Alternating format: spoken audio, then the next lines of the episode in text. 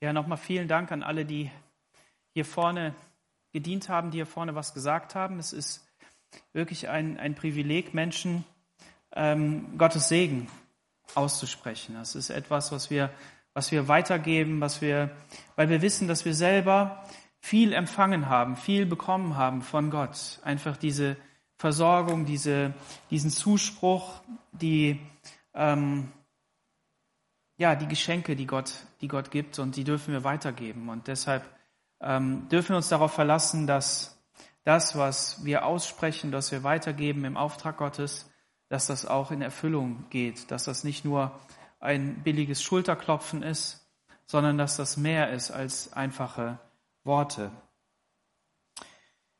Ich möchte ganz kurz nochmal darauf eingehen, was der Kern des Evangeliums ist.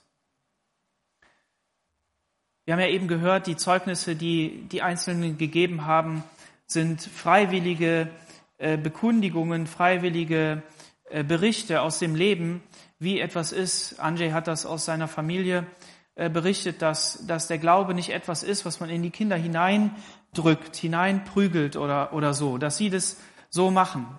Ähm, ein anderer ähm, verpflichtet seine Kinder doch, die Bibel zu lesen, auch gemeinsam zu beten. Das kann ja jeder selber entscheiden, wie er möchte. Aber letztendlich würde es darauf hinauslaufen, egal wie sehr man jemanden in eine Richtung, ich will mal sagen, gedrängt hat, ähm, die Entscheidung trifft jeder Mensch für sich alleine. Jeder Mensch steht alleine vor Gott. Jeder Mensch steht in der eigenen Verantwortung für sein Leben. Und so sehr wir gemeinsam unterwegs sind, so sehr wir gemeinsam füreinander beten können, ähm, füreinander da sein können, so sind wir doch selbst und eigenständig verantwortlich vor Gott. Und ähm, wir haben das eben schon gehört, dass das Schuld im Leben ist. Und vielleicht fragt sich der eine oder andere, ja, wie soll denn Schuld in meinem Leben sein? Wie kann das sein? Ich bin ja kein Verbrecher. Ich bin ja nicht irgendwie jemand, der was geklaut hat oder, oder, oder irgendwelche anderen Dinge getan hat, wo, wo Schuld im Leben ist. Ähm, aber wenn wir in den Römerbrief hineinschauen, den der Paulus geschrieben hat, in das Kapitel 3, Vers 23, da sehen wir, dass er hier schreibt, denn es ist hier kein Unterschied. Sie sind allesamt Sünder und ermangeln des Ruhmes, den sie vor Gott haben sollen. Und 24, und werden ohne Verdienst, gerecht aus Gnade durch die Erlösung, die durch Christus Jesus geschehen ist. Paulus spricht hier über alle Menschen auf dieser Erde. Und ähm, die Menschen haben sich selbst dafür entschieden, nicht mit Gott unterwegs zu sein. Haben sich entschieden, ein Leben ohne Gott zu leben und zu sagen, ja, wir wollen selbstbestimmt leben, wir wollen, wir wollen eigene Wege gehen. Wir möchten uns nicht an die Anweisungen Gottes halten. Und in dieser Tradition, in dieser, in dieser Folge leben wir, so dass es in dem Psalm heißt, dass wir in Sünde geboren sind. Menschen, die unsere Eltern sind, die unsere Ureltern sind, haben schon Dinge getan, die Gott nicht gefallen haben, die, die, die nicht gerecht sind. Und so ähm, so ist es, dass wir, dass wir letztendlich in einer, einer Welt leben, die voller, voller Dinge ist, die von Gott trennen, die Gott nicht gefallen. Sünde, der Begriff, bedeutet im Grunde genommen Zielverfehlung, an einem Ziel vorbei. Also wenn man einen Bogen nehmen würde, die Matthäa, meine Tochter, die hat einen Bogen, und ähm, wenn man mit dem schießt, dann muss man ein Ziel treffen. Wenn man dran vorbeischießt, dann fliegt der Pfeil beim Nachbarn ins Grundstück oder wo auch immer hin. Und da muss man aufpassen. Und genauso ist das in Bezug auf das Leben auch. Gott hat etwas in unser Herz hineingegeben, Gott hat etwas in die Schöpfung hineingelegt, das aufzeigt, wer er ist, wie er ist, dass er ein gerechter, ein heiliger, ein guter Gott ist. Und der Mensch schafft es, aus diesen guten Voraussetzungen alles andere als gut zu machen, etwas Schlechtes zu machen. Und egal wie sehr der Mensch sich anstrengt, gute Dinge hervorzubringen, er bringt viele gute Dinge hervor. Aber wenn man bei den guten Dingen nachforscht, dann merkt man, die Wurzel von diesen guten Dingen, die liegen hier begraben oder hier sind hier drin. Im Wort Gottes, sind in, in, den, in den Grundwerten des, des Christentums, um es so allgemein auszudrücken, ähm, enthalten. Aber da, wo wir aus uns selber ähm, Entscheidungen treffen, die in, die, in den Bereich Gottes hineingehen, in den Bereich, den wir, den wir nicht entscheiden sollen, da treffen wir Entscheidungen, die gehen dran vorbei. Wir stehen heutzutage vor dem Dilemma, dass wir, dass wir die Welt retten wollen, vor der Klimakatastrophe zum Beispiel. Und wir bauen dann irgendwelche Batterien, wir bauen irgendwelche Autos und sagen, das ist jetzt der Hit. Und wenn man da beim Batteriethema mal ein bisschen weiter forscht, dann merkt man, nee, ganz so sauber ist die Sache nicht. Aber Hauptsache, wir haben irgendwas gemacht. Aber eine Sache hat mich fasziniert und die will ich euch einfach mal sagen. Es gibt ja LED-Lichter, mit denen kann man toll sparen. Ne? Ist gut für den Geldbeutel, ist eine super Sache, äh, wenn die die richtige Frequenz haben. Ansonsten denkst du, du bist irgendwie in einem Flimmerfilm.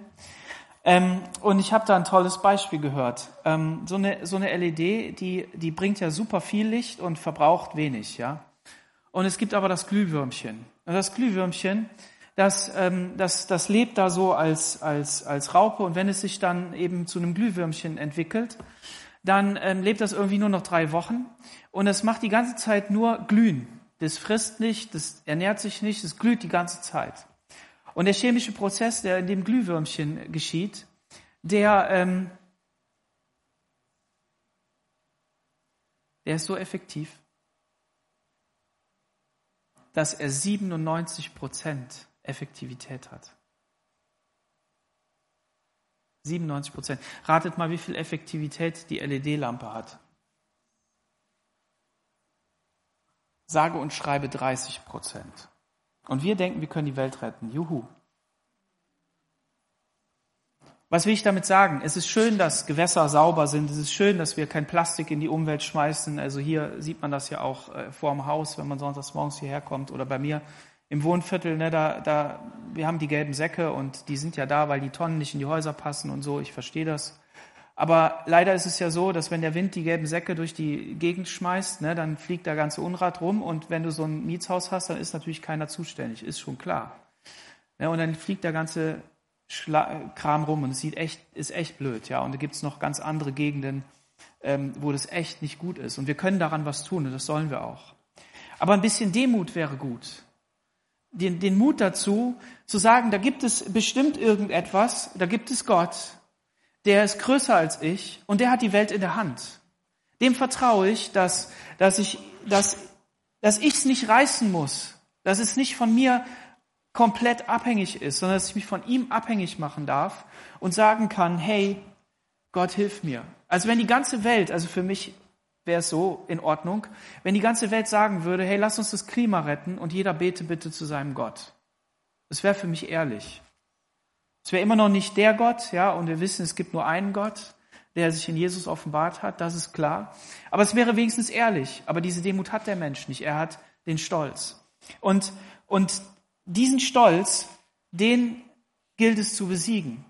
Und wenn wir als Menschen unterwegs sind, dann kommen wir irgendwann an den Punkt, wo wir, wo wir merken, ja, wir müssen ja unser Leben selbst gestalten. Wir müssen ja selber ähm, die Entscheidungen treffen. Und dann kommen irgendwelche Notsituationen hinein, Dinge, die nicht funktionieren. Jairo hat davon gesprochen. Das sind ja nur die Sonntagmorgensprobleme äh, vielleicht.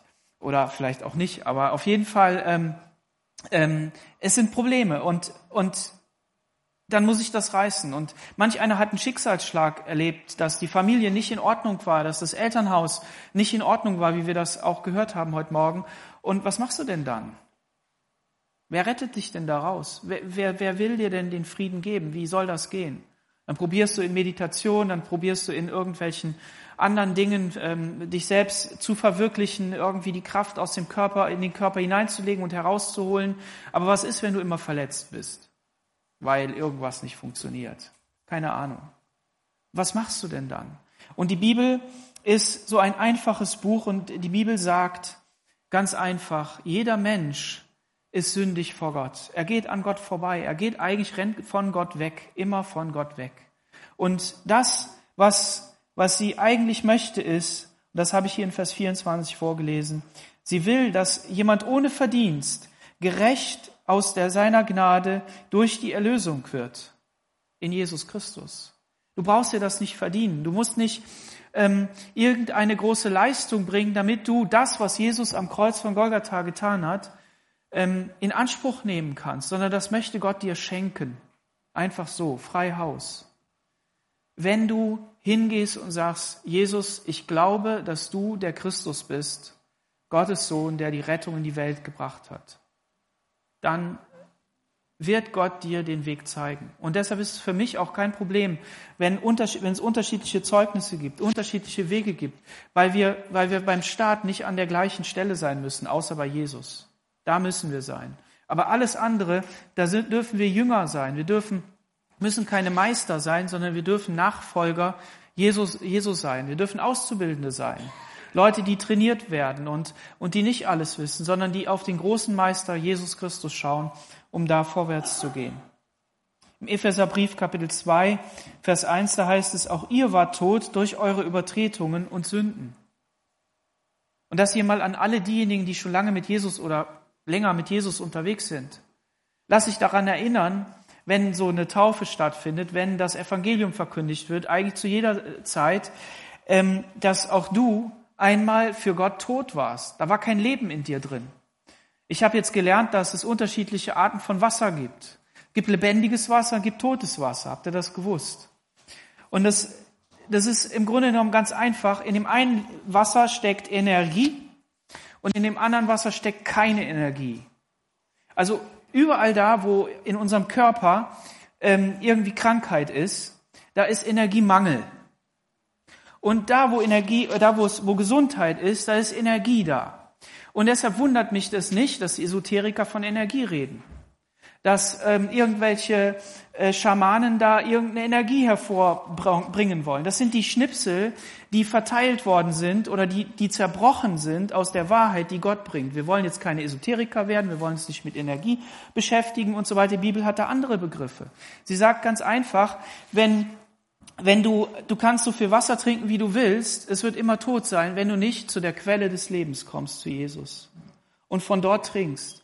Und das Krasse ist, was ich auch verstanden habe, ähm, also ich habe noch nicht viel verstanden davon, aber ich finde es echt faszinierend. Unser Gott ist ja ein Gott, der Dinge nicht einfach nur so schafft, um irgendeine Materie geschaffen zu haben und dann zu sagen, ja, das reicht mir. Und das andere sollen sie kognitiv verstehen oder vom Herzen her. Nein, das, was er schafft im Sichtbaren, ist auch eine Bedeutung im Unsichtbaren. Habt ihr das gewusst? Das ist mega klasse. Dieses lebendige Wasser, also was eigentlich ein basisches Wasser ist, ist voller Energie.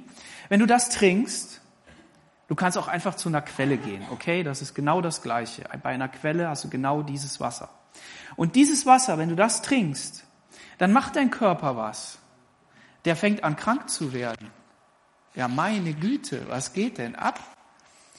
Du kriegst Schnupfen, du fängst an zu schwitzen, du, äh, du, völlig irre. Und manchmal kriegt man dann Panik und sagt, ja, das ist doch verkehrt, ist falsch.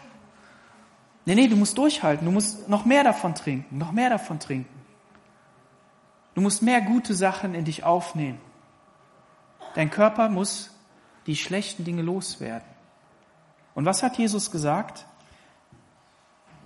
Kommt zu mir her, bringt eure, euer Zeug zu mir, lest mein Wort, nehmt mein Wort auf und es wird euch verändern. Es wird euch verändern. Und so wie wir gehört haben von der Veronika, dass man, wenn man das Wort Gottes liest, dann hat man gemeint, wenn ich gute Dinge, man kann, wird dann angesprochen und Dinge werden sich verändern. So ist das im Natürlichen auch. Wenn ich gute Dinge esse, dann werden die Bausteine in meinem Körper eingebaut. Und, und genauso ist es im Geistlichen. Ich muss zu der Quelle kommen. Ich kann als Christ mich nicht von anderen Quellen ernähren und denken, ich habe dann ein gutes Christenleben. Also wenn ich, wenn ich, wenn ich sozusagen der Meinung bin, ich, ich wäre nicht so richtig auf dem Weg Gottes oder da, da fehlt noch was, dann, dann muss ich hier suchen. Hier. Dann muss ich das Wort Gottes lesen, beten, Gemeinschaft mit Gott haben und, und dann wird mich das verändern. Und ich finde deshalb ähm, diesen, ist ja nicht nur ein Vergleich, sondern diese, diese, dieser Zusammenhang zwischen dem Natürlichen und dem Geistlichen finde ich einfach nur klasse, weil es für mich einfach Gott noch mehr beschreibt. Wo ich einfach denke, Halleluja, du bist nicht nur so ein Gott, der sich irgendwas ausdenkt und wir müssen dann irgendwas machen, sondern ist ja mit dem Fasten genauso, da gehe ich mal nicht drauf ein. ist eine klasse Sache für den Körper, unglaublich. Und deshalb glaube ich, dass in der Bibel auch vom Fasten die Rede ist. Gott denkt sich nicht einfach Sachen aus, sondern er, er schafft Sachen, damit wir daran lernen können seine, seine Wahrheit. Im Römer Kapitel 4, Vers 4, da heißt es, dem aber, der mit Werken umgeht, also etwas leistet, wird der Lohn nicht aus Gnade zugerechnet, sondern weil er ihm zusteht. Dem aber, der nicht mit Werken umgeht, aber an den glaubt, der den Gottlosen gerecht macht, dem wird sein Glaube gerechnet zur Gerechtigkeit. Also dieser Text, der verschachtelt ist und den man erstmal da mal drauf rumlutschen muss, bevor sich das Bonbon entfaltet, der, der sagt einfach Folgendes aus. Wir brauchen uns nicht zu bemühen, um die Gnade Gottes zu bekommen. Also bemühen im Sinne von Werken. Im Sinne von, ich muss doch erstmal etwas leisten für Gott. Ich muss doch erstmal hier hingehen und da etwas tun. Sondern nein, du darfst dich einfach hinsetzen und empfangen, diese Gnade. Und dann aus dieser Gnade heraus wird Gerechtigkeit in deinem Leben. Wird es richtig gestellt. Wirst du gerechtfertigt. Da ist keine Anklage mehr. Da ist kein, kein Schuldspruch mehr, sondern du nimmst das einfach an.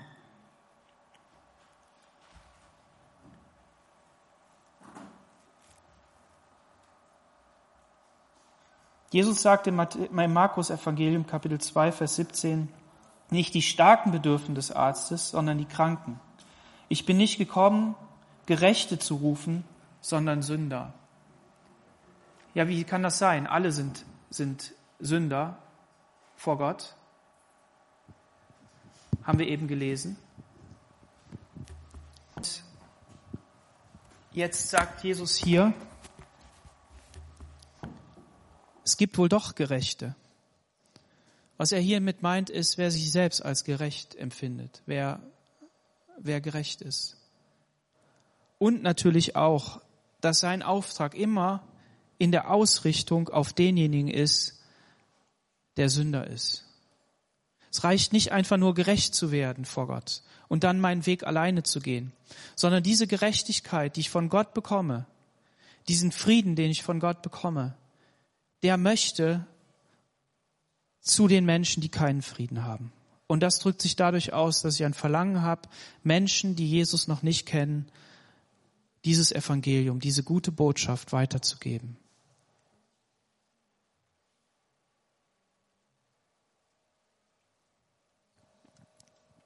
Im Römer 5, Vers 1, Frieden mit Gott. Da, da wir nun gerecht geworden sind durch den Glauben, haben wir Frieden mit Gott durch unseren Herrn Jesus Christus.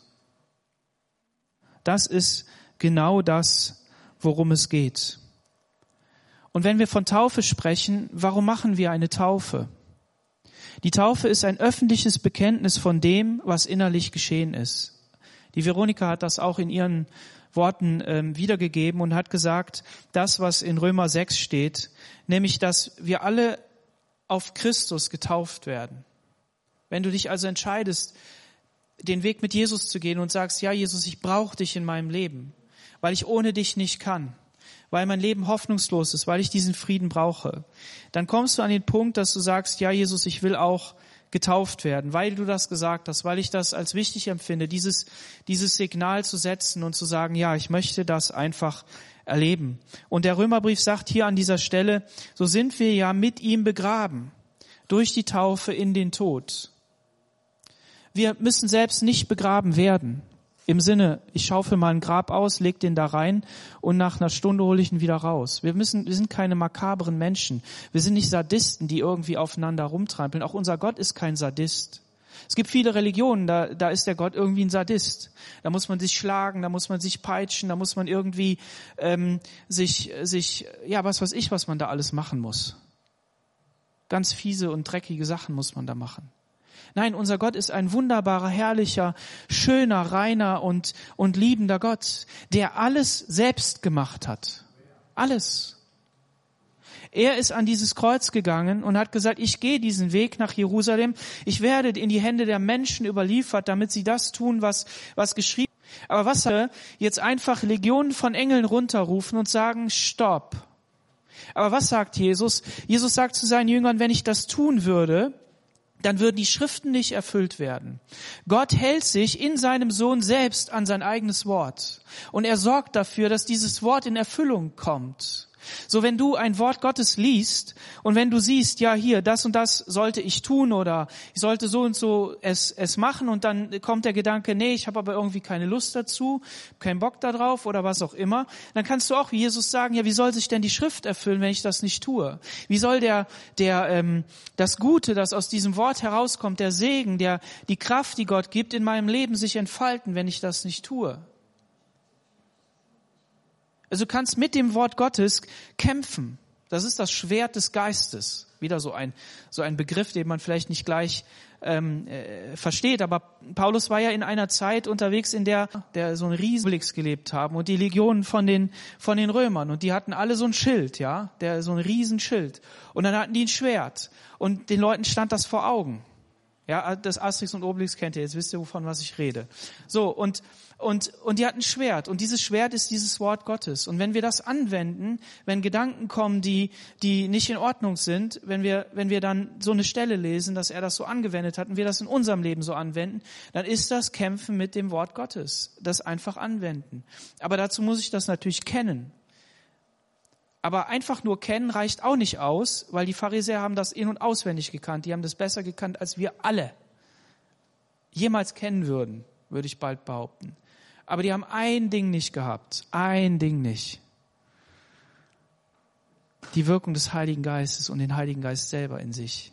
Das Wirken des Heiligen Gottes, Gottes Reden, Gottes, Gottes ähm, ähm, Sprechen und, und ähm, Offenbaren dieses, dieses Wortes. Und deshalb war dieses Wort tot. Haben sie nicht verstanden. Und deshalb ist es so gut, wenn wir, wenn wir in diesem Gespräch mit Gott sind und da unterwegs sind. Und was geschieht bei einer Taufe? Wir gehen an den Blausteinsee, manche gehen an einen Fluss, an einen Bach oder bauen hier so ein Swimmingpool auf. Ja, so ein Taufbecken. Ich würde am liebsten hier so ein Taufbecken aufbauen, aber da ist die Fußbodenheizung drunter, geht gewichtstechnisch nicht. Ne? Oder zumindest müssten wir beten, dass es klappt oder so. Ein paar Leute drunter stellen, dass die beten die ganze Zeit. Nee. Ähm, auf jeden Fall gehen wir da hin und dann, dann, dann nehmen wir die einzeln ins Wasser hinein und dann, dann legen wir sie so in das Wasser. Ja. Und dann warten wir, bis sie gestorben sind und dann heben wir sie wieder hoch. Nein, wir heben sie natürlich gleich wieder hoch ja, manch einer hat schon einen Wunsch, noch mal ein bisschen länger da unten zu bleiben. Ihm geschehe nach seinem Glauben, ne? Das ist in Ordnung. Aber das ist das Zeichen, das ist das Zeichen auf diesen Tod hin. Und dass wir mit Jesus wieder auferstehen zu einer neuen Hoffnung. Welche Hoffnung? Die Hoffnung auf eine Herrlichkeit. Und das ist der Ausblick, den wir haben dürfen dass wir nämlich in diesem neuen, dieses, in diesem neuen Leben wandeln. Wandeln ist für mich immer fünf Zentimeter über, über dem Erdboden, ja. Wandeln, dieses Wort wandeln. Also wir gehen ne, mit Jesus durch dieses Leben. Manchmal mit schwerem Schritt, manchmal mit leichtem Schritt. Piotr, behalt dir diesen leichten Schritt, okay? Immer Jesus hinterher springen. Das ist gut. Ja, wenn ihr nicht werdet wie die Kinder, das ist mega cool. Ähm, so. Und, und das ist aber hier, hier der Punkt, ähm, denn wenn wir in Vers 5 mit ihm zusammengewachsen sind, mit ihm zusammengewachsen sind, ihm gleich geworden in seinem Tod, so werden wir ihn auch in der Auferstehung gleich sein. Und hier spricht die Bibel, hier spricht dieser, dieser Brief von etwas, das noch kommt. Es wird eines Tages eine Auferstehung der Toten geben. Es gab zwischendurch schon mal so Ereignisse, aber es wird letztendlich eine Auferstehung von den Toten geben. Das Leben ist nicht vorbei, wenn wir sterben. Amen. Das ist so. Und dazu ist auch jeder eingeladen, ähm, da mitzumachen und zu sagen, ja, nach diesem Leben ist es nicht vorbei, sondern ich werde auferstehen, werde eines Tages bei Jesus sein. Und das ist unsere Hoffnung. Das ist unsere Himmelsperspektive. Da wollen wir, da wollen wir hin. Und deshalb dürfen wir dieses Leben wunderbar gestalten. Auch wenn es manchmal ähm, nicht so einfach ist, ähm, aber die Kraft Gottes, die ist auf diesem Weg mit uns. Und das ist einfach genial. Ähm, wir wissen ja, Vers 6, dass unser alter Mensch mit ihm gekreuzigt wird, damit der Leib der Sünde vernichtet werde, so dass wir hinfort der Sünde nicht dienen. Und das ist eine coole Sache. Das ist eine Sache, ähm, wir wissen ja, dass, dass, wir, dass wir manchmal träge sind. Josef hat ja in die Richtung gesprochen. Der David ist, ist müde geworden, ist, ist ja, schwach geworden. Und das passiert einfach, weil unser Körper ja, ist eben so, wird müde. Und, ähm, und die Bibel bezeichnet ähm, den, hier den Leib der Sünde. Und das ist eine Kombination aus der Trägheit des Menschen und der, der, ja, die, der daraus resultierenden ähm, geistlichen Trägheit, will ich mal sagen, ja? Also, dass man nicht glauben möchte, dass man Gott nicht gehorsam sein will, dass man eigentlich lieber das machen will, was man selber will, dass man keinen Bock hat, den anderen lieb zu haben und dass man lieber hassen möchte als, als freundlich sein, dass man nicht überwinden möchte und es ist alles so träge. Ja? Und, ähm, und dieser Leib, sagt hier die Bibel, der stirbt dann.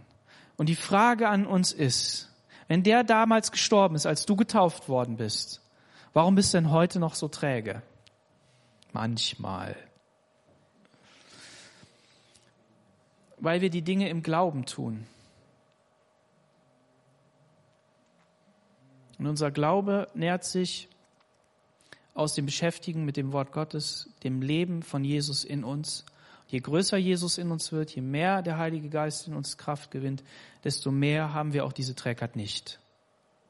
Aber je mehr wir das nicht tun und alles andere in unserem Leben haben, desto mehr darf dieser, darf diese Seite wieder hochkommen.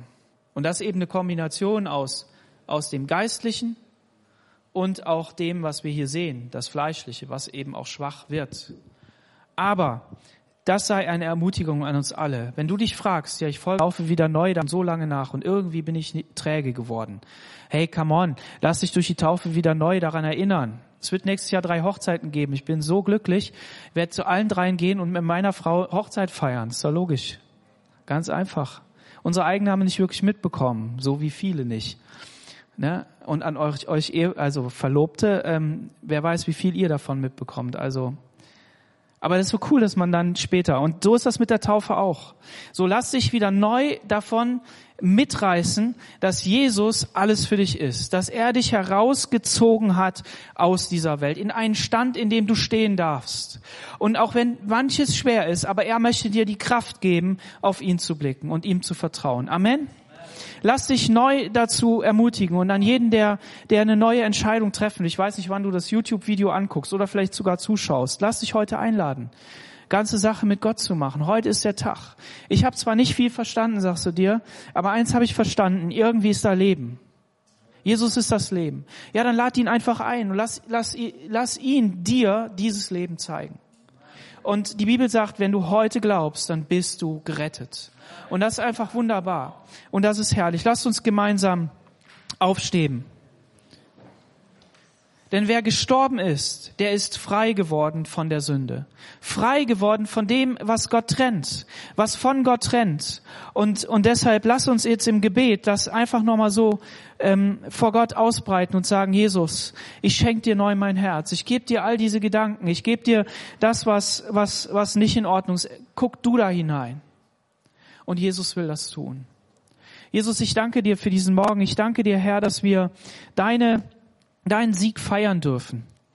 Herr, du bist ans Kreuz gegangen, weil du gesehen hast, die Welt kann sich nicht selber erlösen. Da gibt es keinen, der gerecht ist. Da gibt es nicht, nicht irgendeine eine Religion, die es, die es richtig macht, sondern es ist alles nur ähm, komisch und, und, und nicht perfekt. Und deshalb bist du hingegangen und hast gesagt, okay, dann werde ich diesen Weg gehen. Danke, dass du den Weg frei gemacht hast und dass du Frieden geschaffen hast. Frieden geschaffen hast mit dem Vater. Und dass wir Zugang haben dürfen zu Gott. Halleluja. Und danke, dass du den Feind besiegt hast.